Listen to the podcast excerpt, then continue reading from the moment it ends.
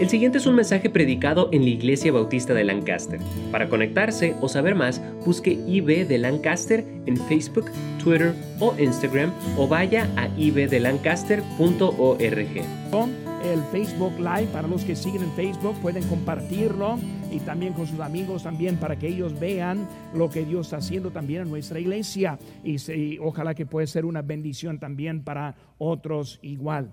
Aquí estamos, hermanos, 2 Corintios capítulo 6. El primer versículo dice, así pues, nosotros como colaboradores suyos, os, exhortamos también que a que no recibáis, ahora aquí la frase, en vano la gracia de Dios. En vano la gracia de Dios. Oremos, Padre Santo. Señor, te pido que en esta mañana que nos hables a través de tu palabra. Señor, en esta mañana te pido por los que no pueden estar aquí a causa de enfermedades y otras cosas que no les permitan. Señor, esta mañana para los que están hospitalizados, Señor, te pido por ellos especialmente. Señor, bendice. Dales la salud, Señor, te pido. Ahora, Señor, sobre todo yo te pido por nuestro bien espiritual. Señor, te pido que tú uses a tu palabra tocar a nuestros cuerpos, nuestros corazones y nuestras vidas. Señor, bendícenos ahora. Gracias por todo.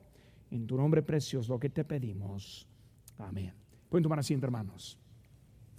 En vano la gracia de Dios.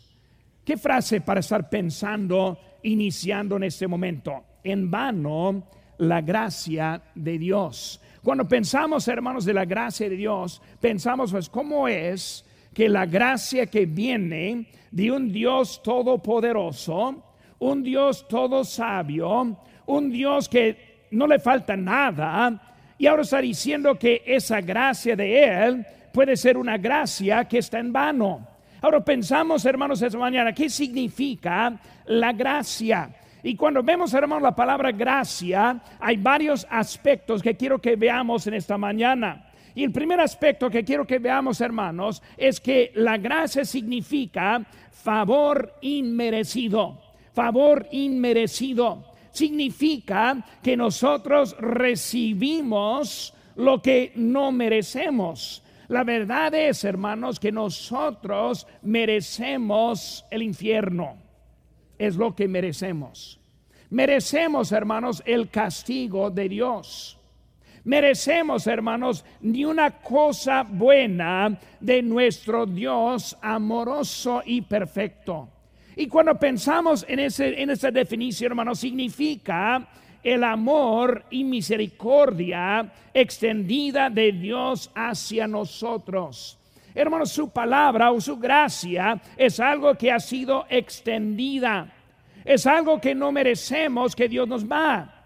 Este es su misericordia, su amor que está dando a nosotros. Significa, hermanos, también la habilidad que Dios produce en nosotros. Cuando vemos la vida cristiana, hermanos, nosotros somos poco diferentes que algunos grupos religiosos.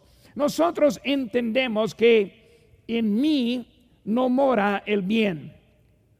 En mí no puedo hacer nada.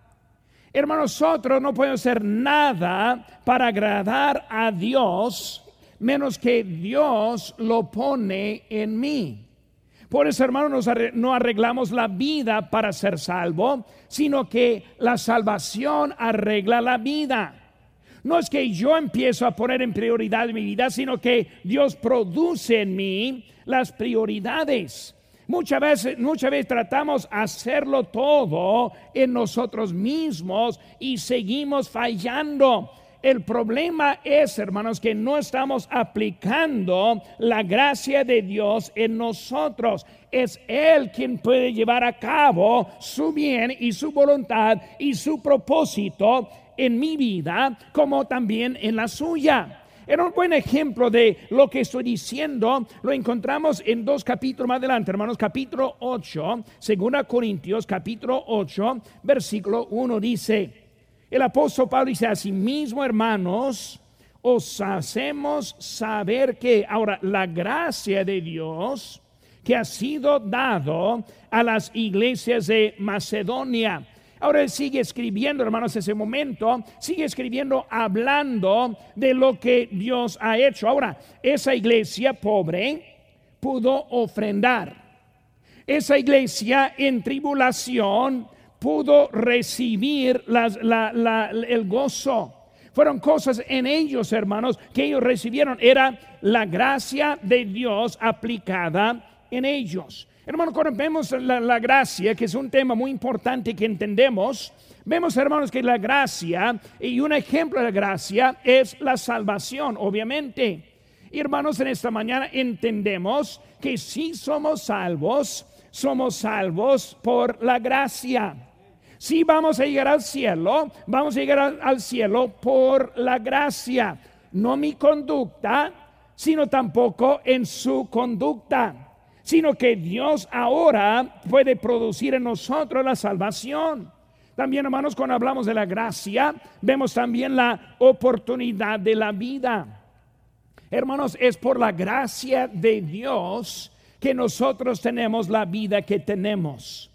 Por la gracia de Dios, hermano, nosotros podemos vivir en paz y en buena manera en la vida. Es la gracia de Dios, hermano. No es que no merecemos, sino la gracia de Dios. Hermano, la gracia de Dios es también las bendiciones de la vida.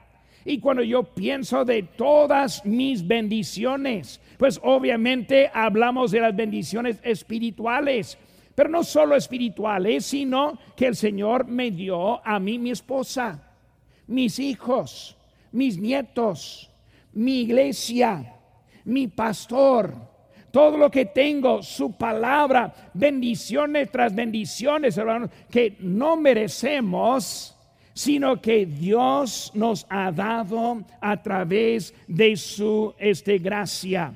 Hermano, cuando pensamos en la gracia de Dios, vemos también que hay beneficios en la gracia de Dios. Un beneficio, hermanos, que encontramos en 1 de Juan capítulo 4, versículo 10, dice, en esto consiste el amor, no en que nosotros hayamos amado a Dios, sino que eh, que Él nos amó a nosotros, envió a su Hijo en propiciación por nuestros pecados. Hermanos, vemos que ahora primeramente su beneficio es el amor. Ahora, hermanos, no vamos a ver a los textos de mañana, pero vemos que antes de Cristo éramos enemigos.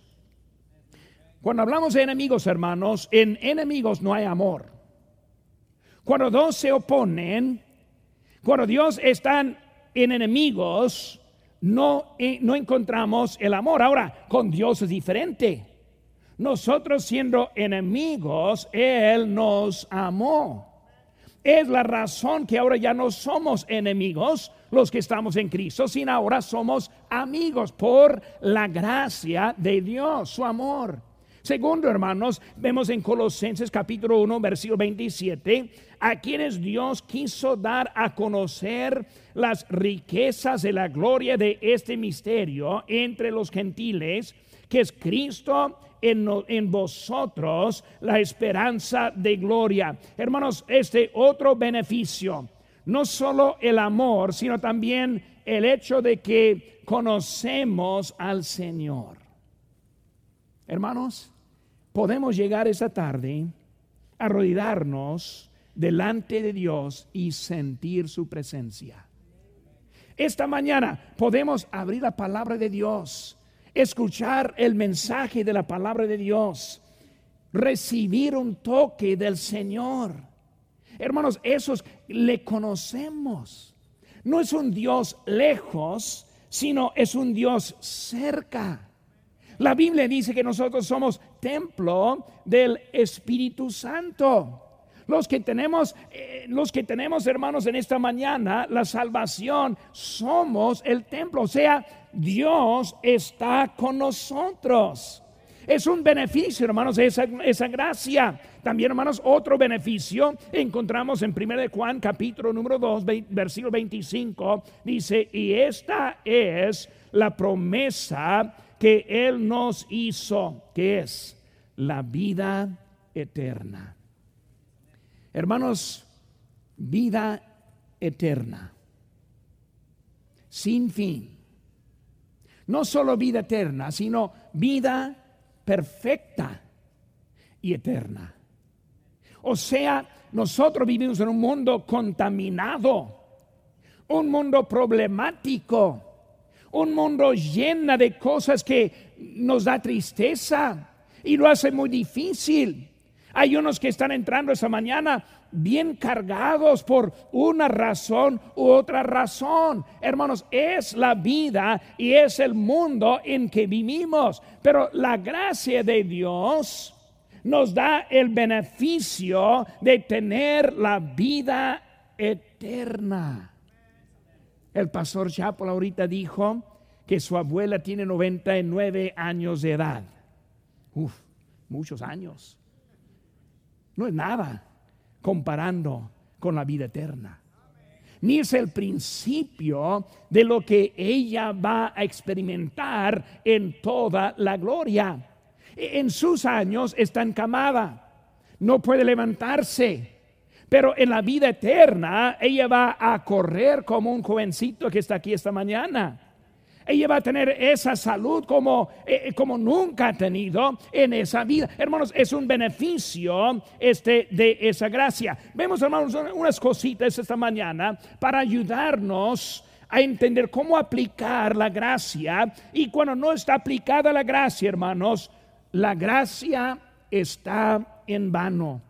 Vemos primera cosa, hermanos, que la gracia de Dios. ¿Qué es la gracia de Dios? Hermanos, la gracia de Dios, número uno, produce la salvación. Hermanos, antes de la salvación, en la carne, los hombres, todos los hombres, somos enemigos. Dice porque si siendo enemigos, fuimos reconciliados con Dios por la muerte de su Hijo, mucho más estando reconciliados, seremos salvos por su vida.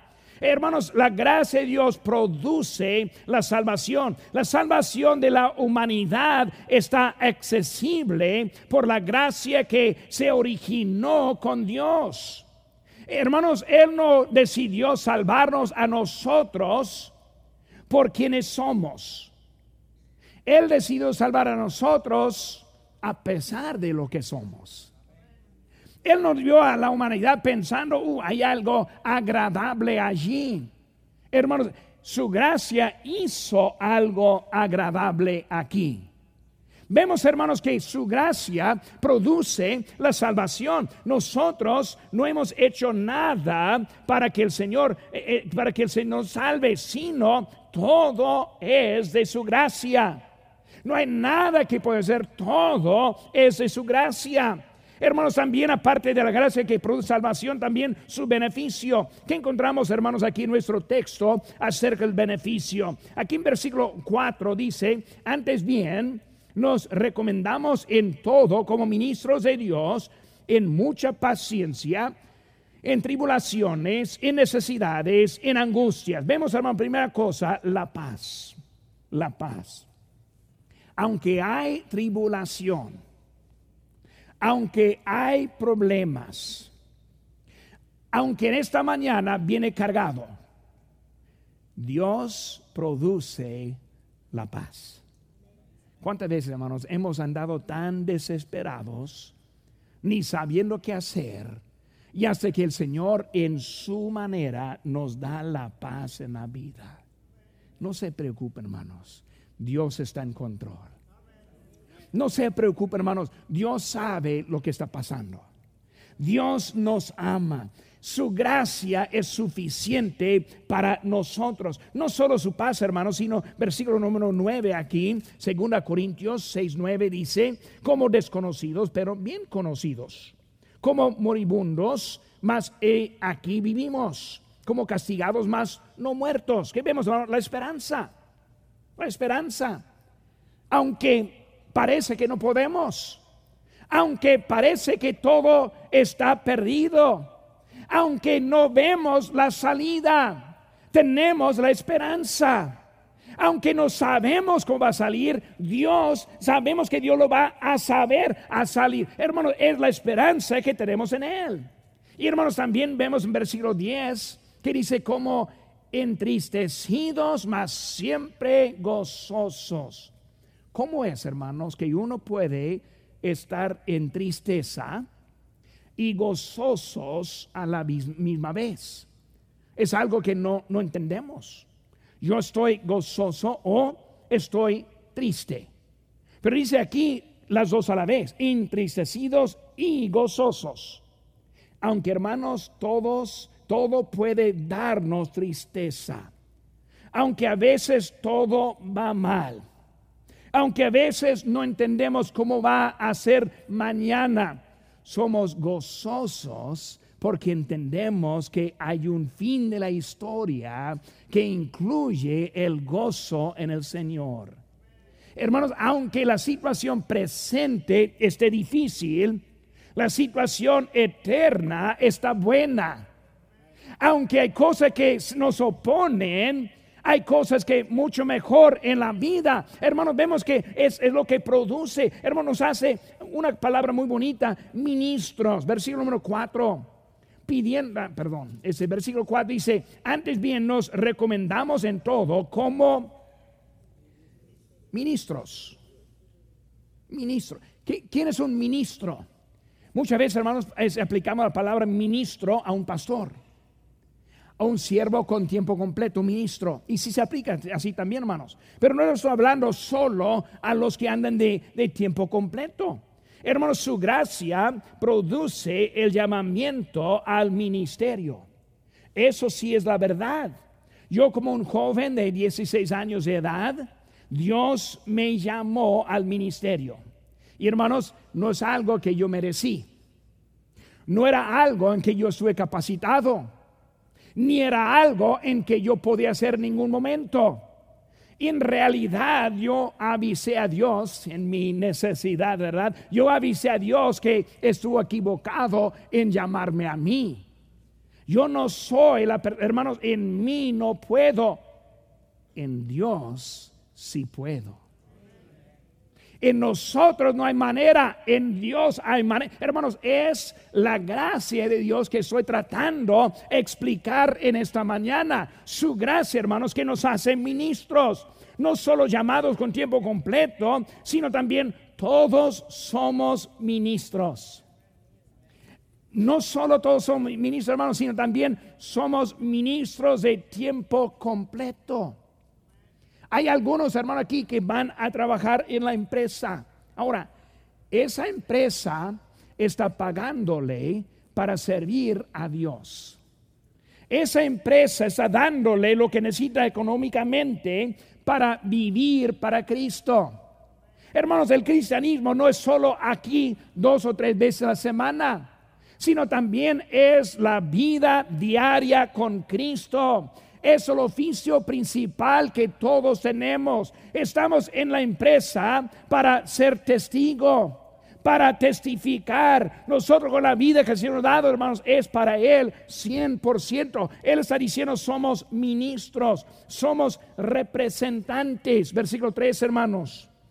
No damos a nadie ninguna ocasión de tropiezo para que nuestro ministerio no sea virtipurado. Hermanos, vemos que nosotros estamos aquí, somos representantes del Señor. Hermanos, este nos da la paz, nos da, hermanos, este eh, beneficio, nos da, nos hace ministro, también, hermanos, nos da propósito. Su gracia nos da propósito. ¿Cuántos hay hoy en día en el mundo que viven sin propósito? Nos vemos, vemos nosotros en la noticia cada día.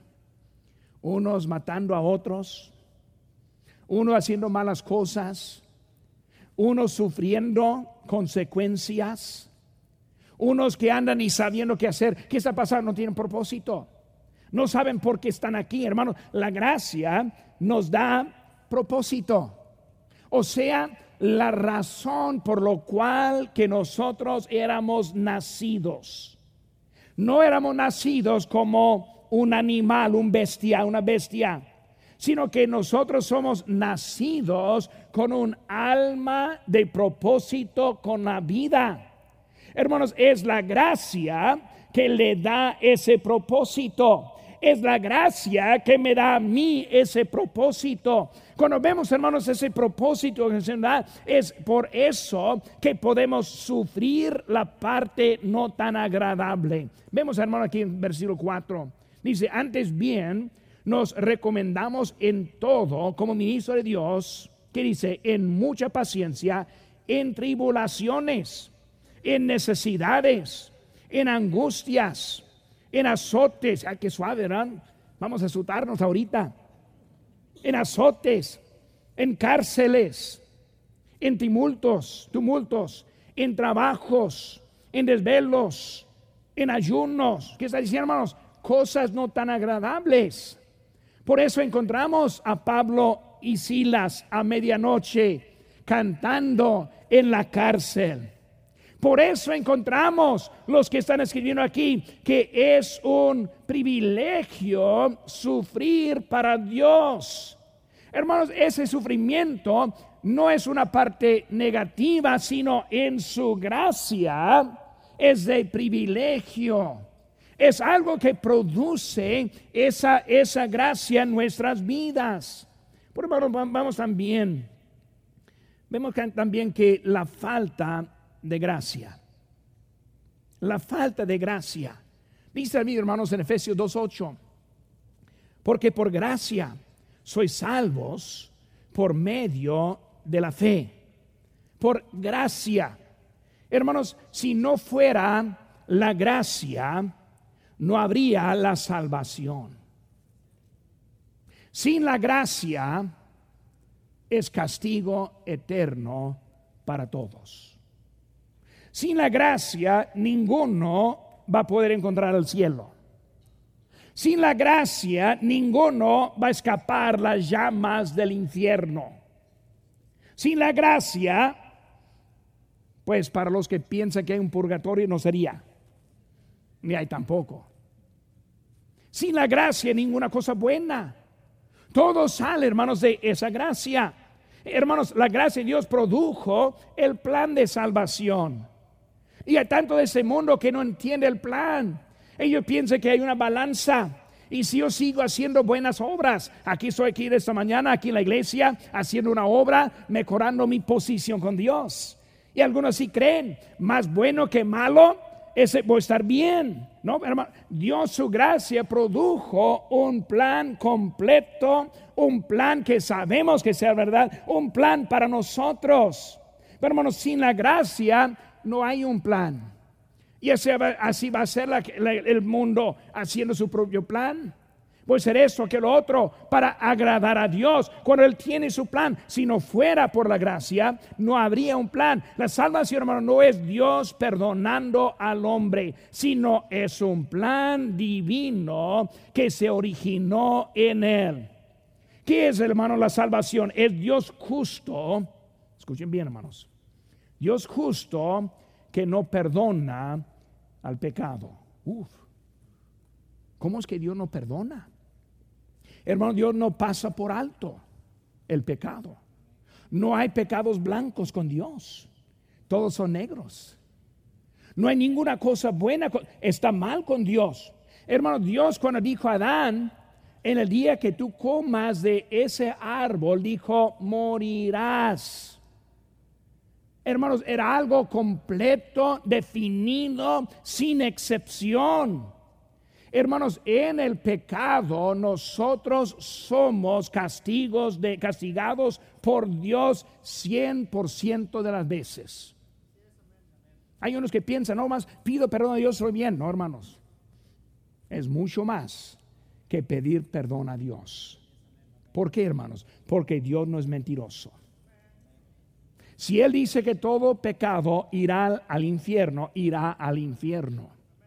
Si Él dice que cada pecador va a estar separado de Dios, Él lo, dice, lo significa. Entonces, si no es Dios perdonando, ¿qué es?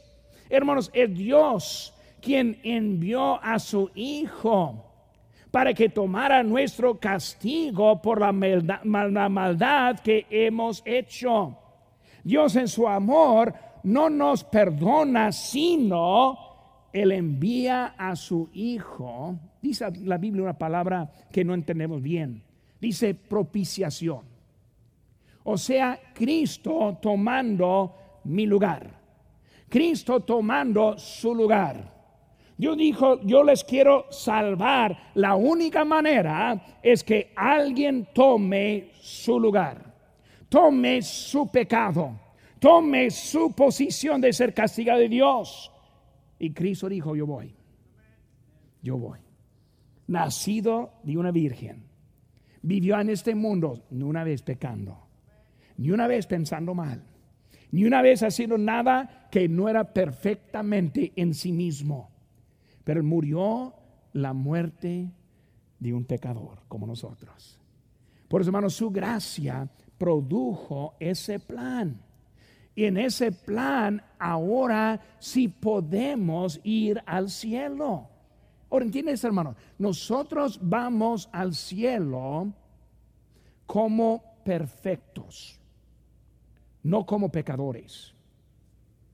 Cristo tomó nuestro pecado nosotros tomamos su justicia. Cristo sufrió. Nosotros podemos ir al cielo.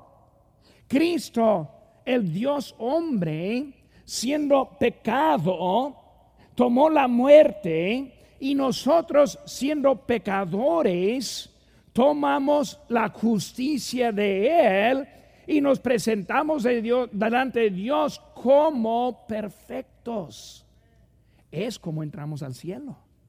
Es su plan. Su plan es aceptar ese plan de Dios. Hermanos, Jesucristo en la cruz tomando el castigo de Dios. Es nuestra fe que aplica la gracia de Dios. Señor, yo sí te creo. Creo en su palabra. Señor, yo acepto a Jesucristo por la fe. Señor, yo acepto su, tu, tu manera, tu plan para mi salvación. Y hermanos, en eso encontramos lo que es la salvación. Hermanos, es recibir al Señor Jesucristo como tu Salvador. Juan 1.12 dice, mas a todos los que le recibieron, a los que creen en su nombre, les dio potestad de ser hechos hijos de Dios. Hay forma para ser salvos y la única forma es la forma que está puesta por la gracia de Dios para nosotros. Gracias Dios. Gracias. Gracias que no solo yo tratando de mejorar mi vida, sino que tú dándome la vida nueva. Imagínense, hermanos, eh, la gracia de Dios, si no fuera por la gracia, hermanos, tampoco habría la presencia. Dice la Biblia en Juan 14, 16, yo y yo rogaré al Padre y os daré otro consolador para que esté con vosotros para siempre. Imagínense, hermanos, el mundo sin la presencia de Dios, sin su protección. Imagínense, hermanos, este planeta meteoros chocando, matando. Vemos, hermanos, su presencia en cómo está cuidando. Hermanos, vemos que ese planeta, el equilibrio delicado del aire que respiramos, el filtro natural de los rayos ultravioletas del sol, el clima que, nos, que no nos quema ni nos congela. Yo subí en avión el otro día pasando arriba de Phoenix. Yo viendo ahí abajo a Phoenix, y ahí yo supe que andaba como a 110, 112 grados. Ahí estoy viendo los pobrecitos quemándose. En ese avión yo vi también toda la temperatura. Y dijo, temperatura afuera, 52 grados bajo cero. Yo de 52 grados bajo cero en el aire, hasta los de ciento, quién sabe qué, quemándose en la tierra. Hermanos, su gracia bien delicada, bien delicada, 52, 52 grados bajo cero allá, en el verano sería muerte. Dios sabe, hermano, Dios está haciendo todo para nosotros, un ambiente agradable en que podemos habitar. Hermanos, imagínense la vida sin la presencia de Dios. Respirar una vez más, el corazón aún trabajando, hermanos, órganos funcionando en armonía, poder ver, poder oír, sentir, oler, saborear, venir al culto sintiéndose su mera presencia, abrir la palabra de Dios y las letras saltándose como palabras vivas evitar accidentes fatales que nos acercan todos los días. Imagínense, hermanos, el mundo sin la presencia de Dios, el odio, violencia, anarquía, soledad. Hermanos, necesitamos la presencia de Dios. Este mundo necesita la presencia de Dios. Por su gracia, hermanos, la podemos tener hoy en día. Hermanos, si no hay gracia, no hay propósito. La Biblia nos dice en Romanos 8:28, y sabemos que a los que aman a Dios, todas las cosas les ayudan a bien, esto es, a los que conforme a su propósito son llamados. ¿Qué es la vida sin Dios? Nacer, crecer, casarse, envejecerse, envejecerse, morirse. No hay chiste, no hay un porqué, sino como un animal vivimos y nos acabamos. Qué fea la vida sin Dios. No entendemos por qué hay tantos asesinatos, suicidios hoy en día. Es porque, hermanos, no hay chiste, no hay propósito, no hay por qué tú, no hay por qué yo. Así está la vida hoy en día. Hermano, Dios tiene un plan de cumplimiento para mi vida y también, hermano, tiene un plan de cumplimiento de su propia vida. Efesios 2.10 dice, porque somos hechura suya, creados en, en Cristo Jesús para obras buenas, los cuales Dios preparó de antemano para que anduviésemos en ellas. Hermanos, la vida de egoísmo no satisface sino produce hasta más frustración. Una encuesta que yo leí en esta semana pasada de cómo, de qué son las cosas que produce la vida. Ahora, una encuesta del mundo, preguntándolos del mundo, diciendo qué es lo que, lo que puedes hacer o puedes tener para encontrar el gozo. Importante, hermanos.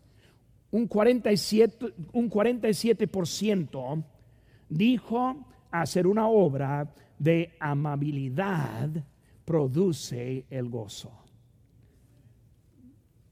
No tener más cosas, no tener más dinero, no tener ese carro más elegante, una casa más grande, sino hacer algo amable para otro. ¿No es el amor de Dios que estamos viendo, hermanos?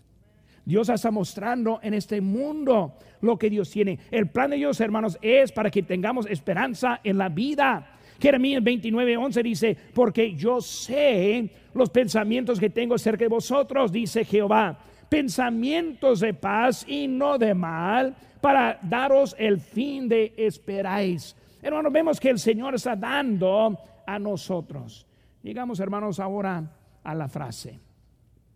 La frase es la gracia en vano. ¿Cómo es que dice aquí? En versículo número uno, que no recibáis en vano la gracia de Dios. ¿Qué significa, hermanos, en vano la gracia de Dios? Vemos, hermanos, que está hablando aquí en este pasaje y vemos que está llegando hasta el versículo número 14. Ven conmigo, hermanos. Dice que no os unáis en yugo desigual con los incrédulos. ¿Por qué? ¿Qué compañerismo tiene la justicia con la injusticia? ¿Y qué comunión la luz con las tinieblas? ¿Y qué concordia Cristo con Belial? ¿O qué parte el creyente con el incrédulo? Hermano, vemos aquí que está hablando acerca del yugo desigual. La mayoría de los cristianos quieren aplicar ese texto con el noviazgo y hermanos, noviazgo y casamiento en este mundo. Y la Biblia nos enseña mucho, por lo cual que no debemos andar en un yugo desigual, una relación este con los incrédulos. Si es cierto en eso.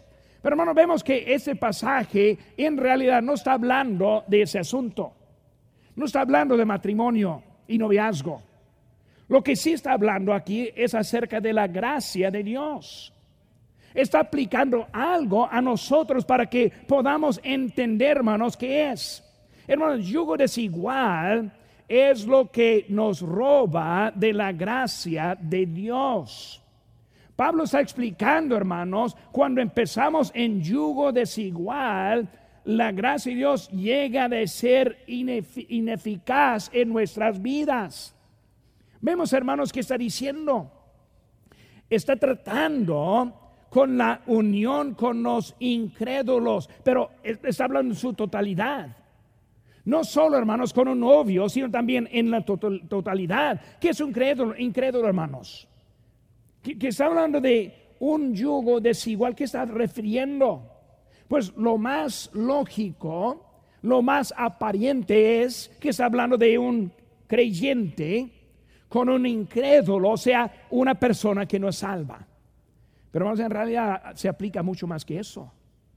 Está hablando, hermanos, a un, un incrédulo, pero ¿en qué término, hermanos? Cuando hablamos de un incrédulo, es algo quien no es un creyente, un cristiano, pero también es un creyente carnal, un creyente que aplica, que, que, que, no aplica las verdades bíblicas. Hermanos, es un creyente a veces elevado, un creyente crítico, un creyente hipócrita. Cuando está hablando, hermanos, una unión desigual. Ahora, puedo aplicarla a una persona que no conoce a Cristo, pero también, hermanos, puedo aplicarla a un creyente que no vive bien. Un creyente que su manera de vida me afecta a mí. En vez de mejorarme en mi vida, me está empeorando. Hermano, está hablando de desigual, eh, un yugo desigual en la forma de que alguien que no me está ayudando en mi vida de crecimiento en Cristo. La gracia de Dios, la gracia de Dios, hermanos, quiere producir en mí la vida santificada, la vida con propósito, la vida con dirección, la vida que me da, me, prepara para la eternidad con Cristo. Y hermanos, cualquier cosa que me impide en esa relación es lo que está diciendo aquí. ¿Y qué está haciendo al final? La gracia de Dios o lo que Él quiere producir en mí, no puedo hacer. Y ahora lo que debo hacer, no está haciendo. ¿Por qué? Porque ando con las influencias de este mundo. Hermanos, hay que tener cuidado con quien está juntándose. ¿Está teniendo influencia positiva o negativa? Hermanos, déjeme decirle también, somos la luz. Por si debemos ayudar a los que están más este, débiles, más carnales. Pero no debemos permitir que ellos tengan influencia en mi vida. Por hermanos, yo quiero ayudar a otros. No quiero verles de arriba diciendo a ese pobre que no sabe nada, vete para allá. No, no quiero ir así. Sí le quiero ayudar. Le quiero animar. Pero no le puedo permitir tener afecto negativo en mi vida con Cristo y mi relación con Dios. No puedo dejarle que, Él haga algo que, que me afecta en mi propia vida. Hermanos, hay un proceso en que uno está juntándose en yugo desigual. Y cuando pensamos en yugo desigual, estamos hablando, hermanos, de una, un tipo de unión que me está afectando. ¿Qué vemos, hermanos, rápidamente en esta tarde? Vemos que está hablando de dos o tres cositas. Número uno, hermanos, e, el proceso. Vemos versículo 14. Primera palabra que vemos, hermanos, compañerismo. Es un proceso, compañerismo. Compañero hermano, cuando estamos en, en, yugo desigual, vemos el compañerismo. ¿Qué es el compañerismo hermano? Tenemos, teniendo cosas este, en común, pasando tiempo con ellos, haciéndose amigos con ellos, compañerismo. Eh, hermanos, sí deben tener compañeros, pero hay que tener cuidado con quienes tenemos ese compañerismo. Compañeros es el primer paso. Cuando vamos a formar una amistad muy bien, pues comienza con compañerismo. Por hermano, de compañero sigue hasta la siguiente, siguiente palabra. Ahí en versículo 14 es la palabra comunión. Ahora, compañerismo es pasando tiempo con alguien. Comunión ahora es comiendo juntos con ellos. Es encontrando las cosas en comunes. En eso empezamos a formar amistades. Y debemos formar buenas amistades con hermanos cristianos. Eso es sano. Debemos ayudar a los que están más débiles para subir. Pero hay que tener cuidado que no son ellos bajando a uno, sino es que uno elevando al débil. Pero vemos, hermano, comienza con compañerismo, sigue con comunión, versículo número 15 ahora, vemos la palabra concordia. Concordia, una relación pacífica.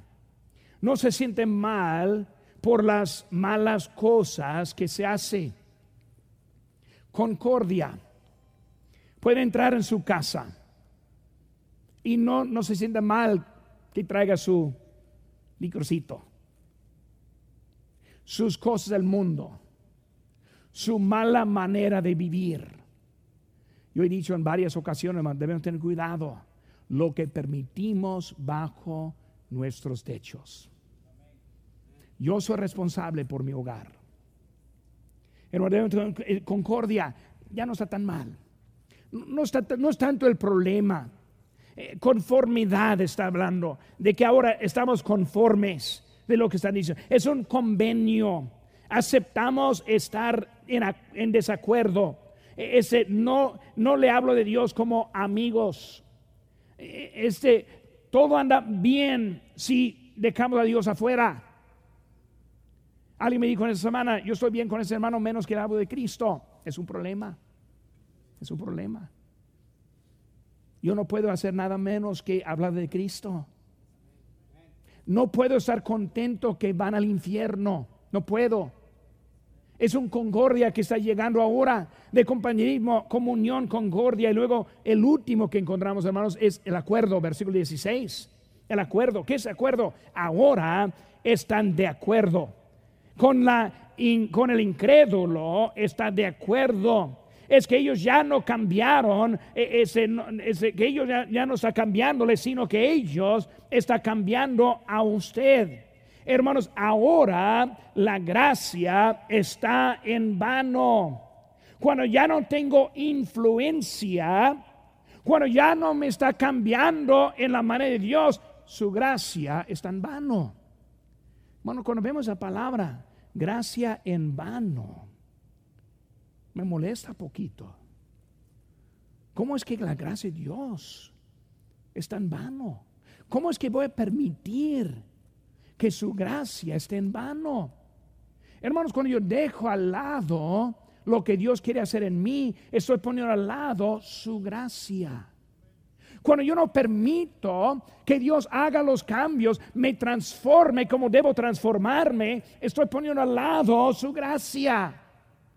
Y hermanos, si pongo al lado su gracia, su gracia para mí está en vano. No tiene valor. ¿Por qué? Porque no está aplicado. Hermano, la gracia en vano es gracia que nos sirve. La gracia de Dios, hermano, no tiene límites. Es gracia completa, suficiente para todos. Es gracia amplia, suficiente para cualquier eh, necesidad. Es gracia nuestro Dios que es sin límites. Pero hermanos, e, esta gracia nos sirve cuando no está aplicada en mi vida. E, es como un carro parado fuera de una gasolinera, dinero en la bolsa, pero el tanque vacío. Y no entiende por qué no quiere andar. No va a sacar la manguera, echarla pagar la cuenta. Pero no quiere echarla, no quiere pagar la cuenta y está parado. Eso, hermano, la gracia de Dios. Dios sí es, está libre. Nos da mucha. Hay suficiente para todo. Eh, en todo lado, lo que hay que hacer es aplicar lo que Él tiene en nuestras vidas. Si, si, la gracia tan amplia y poderosa no está aplicada en su vida, hermanos, no sirve. O sea, en vano está. Vamos en esta mañana. Hay creyentes que batallan. siempre débiles. Relata el deseo de ir adelante, pero nunca va adelante. Quieren cambiarse, pero nunca cambian. Cambian por un momento, pero luego para atrás. ¿Qué está pasando? No está aplicando la gracia. La gracia. Dios tiene el poder a transformar su vida. Lo que tiene que hacer es aceptarla. Ya siendo creyente, aceptarla. ¿Cómo que la acepto? La acepto por obedecer. Obedecer. Hermano, la tarde, a las 5, a, las 4. Cuando ya está agarrando buen relajo ahí en el sofá, el aire está pegando bien rico, y empieza a pensar, salir en este calor, ir a mi carro, ir a la iglesia. Hermanos, obedece. Obedece. ¿Cómo es que no obedece y espera que la gracia le da el poder? Obedece. Obedece. Cuando pone ese canal en televisión y quiere poner algo que no es correcto, obedece. Cuando está en internet cuando está haciendo cosas, hermanos, obedece. Que agarre tu Biblia y léela. E, ese ora, obedece. Hermanos, en la obediencia vamos a aplicar la gracia de Dios en la vida. ¿Qué pasa cuando tiene la gracia en la vida, hermanos? Cuando tiene la gracia en la vida, llegan las cuatro y media de la tarde, ni está pensando, ya está en el carro yendo a la iglesia. Si alguien dice, ¿qué está haciendo? No, no sé, ah, voy a la iglesia. estoy pensando. Es automático. Domingo en la mañana, aquí estoy. El, miércoles aquí vengo. Abro mi Biblia, leo mi Biblia, hablo correctamente. Resisto las tentaciones. Hay cosas que yo hago automáticamente, ni pensar. Y hermanos, ¿cómo es que puedo hacer eso? La gracia de Dios en mi vida. Yo tengo la misma tentación que usted. Tengo la misma debilidad que tienen ustedes. No, no hay diferencia. La cosa es cuando Dios empieza a obrar, empieza a hacer cosas que ni se entienden. Yo ni sé por qué. ¿Por qué estoy levantándome? ¿Por qué estoy yendo a la iglesia? ¿Por qué estoy leyendo la Biblia? ¿Por qué estoy haciendo todo eso? Es la gracia de Dios ahora aplicada.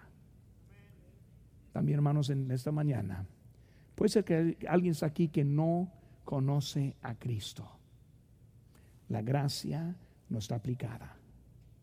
Si no ha confesado con su boca, si no ha creído en su corazón, si nunca ha sido salvo, si tiene ese miedo del futuro, de qué va a pasar después de esta vida, la gracia de Dios no está aplicada. Y amigo mío, sin esa gracia, el infierno es el destino. No me gusta decir eso, pero sí le quiero avisar esta mañana. ¿Por qué no aplica? ¿Por qué no decide esta mañana? Yo voy a aceptar a Cristo como mi Salvador personal. ¿Es usted salvo? ¿Tiene la certeza de la vida eterna? No hay nada más importante que saber dónde va a pasar la eternidad usted puede recibir este regalo si cree de todo corazón y le pide a Jesucristo que le salve. Puede orar así. Dios, mi pecado me ha separado de ti, y sin ti no puedo ir al cielo, pero creo que moriste por mí para pagar por mi pecado. Te recibo como mi único Salvador personal.